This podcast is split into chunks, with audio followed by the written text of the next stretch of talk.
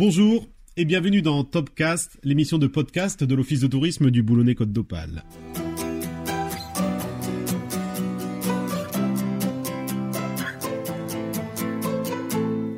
Vous pouvez nous suivre sur les réseaux sociaux, partager ce podcast, le commenter avec le hashtag au Top Côte d'Opale. Ce Topcast du jour s'intitule Marin d'hier et aujourd'hui et il est consacré à la marine boulonnaise. Dès qu'il y eut des hommes le long des côtes, il y eut des pêcheurs. L'histoire de la marine boulonnaise est vieille de plus de 2000 ans. Elle a fait la fortune, la renommée et forgé le caractère, les coutumes et les traditions du Boulonnais. Elle est organisée depuis l'Antiquité autour de ce triptyque inchangé, la mer, l'homme, le bateau.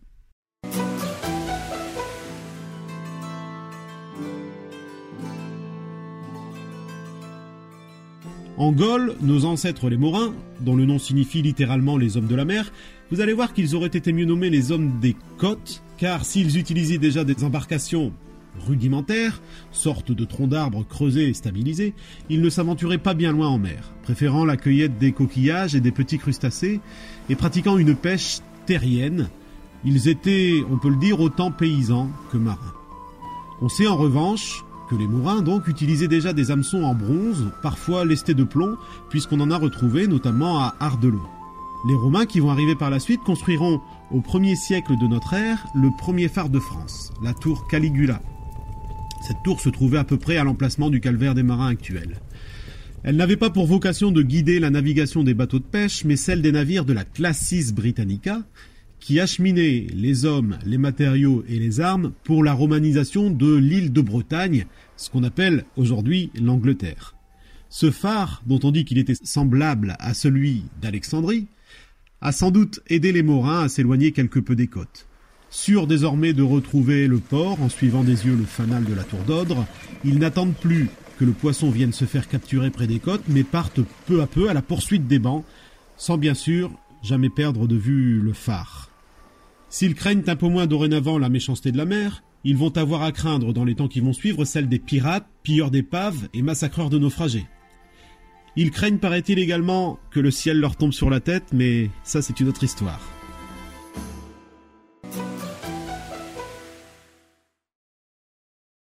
On sait que depuis le 7e siècle, la pêche est pratiquée de manière organisée à Boulogne.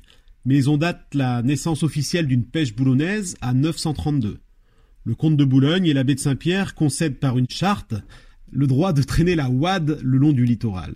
La wad, c'est un genre de chalut à poche. Cette charte, qui scelle la naissance donc d'une congrégation de pêcheurs, n'est pas désintéressée. Elle va permettre à l'Église de prélever la dîme, qui au passage peut s'élever jusqu'à 10% de la pêche quotidienne, et aux seigneurs et à la ville de prélever euh, toutes sortes de taxes. Vous voyez que ça a très peu changé depuis.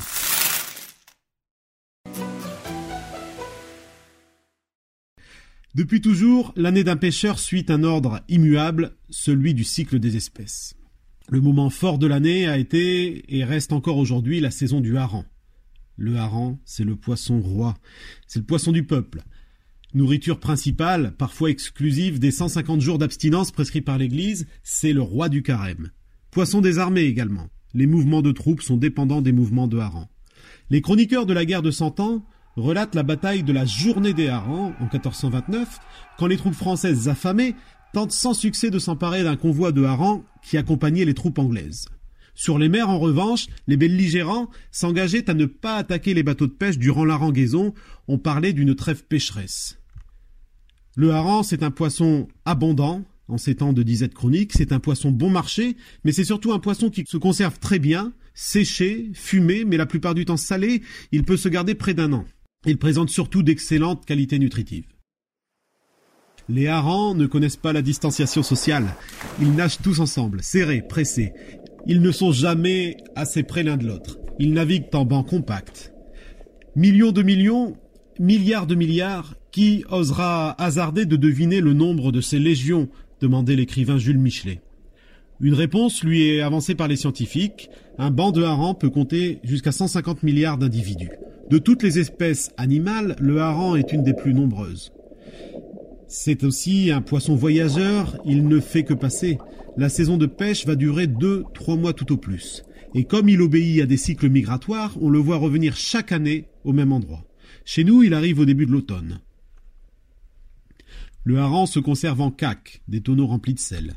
D'un coup de couteau très précis, on enlève au niveau des ouïes les viscères, qu'on appelle les breules emboulonnées, à l'exception d'un seul organe, le pancréas.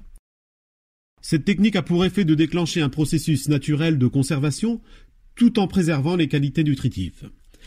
On a utilisé cette méthode depuis le Moyen Âge et jusque dans les années 1960. Les bateaux vont être peu à peu équipés pour pêcher travailler et entreposer le poisson à bord, limitant ainsi le nombre d'allers-retours au port. Autrement dit, on assiste petit à petit à l'apparition des premiers navires-usines. Mais le sel coûte cher, et là où il n'y a pas de hareng en cac, règne le hareng sort, le hareng fumé. Sur de longues tiges de sol, les poissons sont enfilés par les ouïes, il est important qu'aucun d'entre eux ne soit en contact avec un autre car la fumée doit recouvrir toute la surface du hareng. Si la moindre partie d'un seul poisson n'est pas enfumée correctement, c'est tout le lot qui peut être perdu. Une fois la tige remplie, ils sont disposés dans une grande cheminée qu'à Boulogne on appelle une corrèze. Il existe des corrèzes de toutes les tailles, certaines grandes comme des immeubles et d'autres pas plus hautes qu'une armoire. Le port avait un quartier complet dédié aux fumaisons. On parle généralement, et on parle encore aujourd'hui, des saurisseries d'où le nom de Haransor. Mais dans les villages et dans certains quartiers, on trouvait des corrèzes dans les rues, comme celle de la rue Machikouli, dans le quartier de la Beurrière. Le saurin, qu'on appelle aujourd'hui euh, parfois maître du feu, surveillait la bonne température. Il ne faut pas chauffer le poisson au risque de le cuire. Il doit être fumé uniquement. Et pour cela, on utilise de la sciure ou des copeaux, généralement des copeaux d'ormeaux ou de frênes. Autrefois, on fumait le poisson par nécessité pour le conserver Aujourd'hui, on le fume uniquement pour le plaisir du goût. Le keeper, qui a fait la gloire des fumaisons boulonnaises, est une spécialité anglaise. Il est fendu en deux, ouvert par son milieu, puis fumé. C'est une technique qui a été inventée en Angleterre au cours de la première moitié du XIXe siècle. C'est en réalité une technique qui a été empruntée au saumon fumé. Vous verrez, à Boulogne, on garde plein de traditions gastronomiques, mais aussi euh, de traditions tout court, qui sont d'origine anglaise. Un podcast sera prochainement consacré à cette euh, influence anglaise dans la gastronomie et les traditions boulonnaises. Les plages, en ce temps-là, n'étaient pas considérées comme des lieux de villégiature, ni encore moins utilisées pour la promenade ou la bronzette, mais c'était des zones de travail. La préparation des filets de pêche, la mise à l'eau des bateaux, leur retour puis leur entretien mobilisaient souvent tout un village. Il régnait sur ces plages une activité permanente. C'est aussi sur les plages que le poisson était quotidiennement débarqué. C'était en général aux femmes qu'il revenait de la cheminée vers les villes et les villages avoisinants. Dans le Boulonnais, le transport du poisson était assuré par les chasse-marées. Ils chargeaient chaque jour la pêche fraîche pour l'emporter vers Paris. Ils empruntaient une route jalonnée de relais où l'on changeait les chevaux boulonnais assez régulièrement. Il fallait au minimum 15 heures pour les plus rapides pour rejoindre la capitale. Le poisson, pour rester frais, était alors recouvert d'une paille humide. Les chasse-marées arrivaient enfin aux portes de Paris, précisément à celles portant le nom de porte poissonnière. C'est de là que vient le nom. Les chasse-marées dureront euh, leur temps, ils vont disparaître euh, avec l'arrivée du chemin de fer.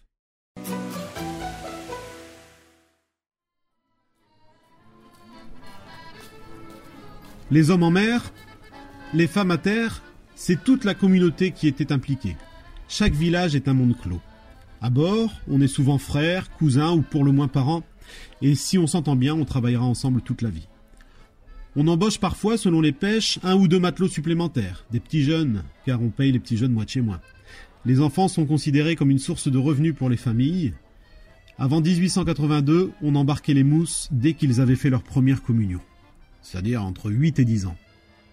À partir de 1882, l'instruction primaire devenant obligatoire jusqu'à 13 ans, on embarque donc les mousses à partir de 13 ans, mais il est possible de demander une dérogation auprès du commissaire de la marine pour continuer à embarquer à 10 ans. Il suffit juste que l'enfant déclare qu'il sait lire et écrire. Et comme les enfants sont considérés comme un capital et doivent rapporter de l'argent très jeune, ce sont souvent les parents qui font cette demande de dérogation. Il n'est pas rare donc de voir des familles jusque 15 personnes vivant sous le même toit. Les maisons, surtout celles qui sont construites en pierre de falaise, sont généralement humides, et dès les beaux jours, tout le monde vit dehors, n'hésitant pas à sortir le mobilier. Chaque village cultive jalousement ses particularismes, ses costumes, comme ses coiffes, ses, ses bijoux, mais aussi à son propre dialecte, ses propres règles et ses propres coutumes.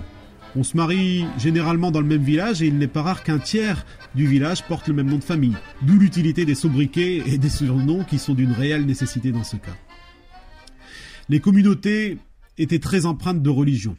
Chaque maison, comme chaque bateau, possède sa Bible, et en fin de semaine, toute la flotte cesse la pêche pour honorer le repos dominical.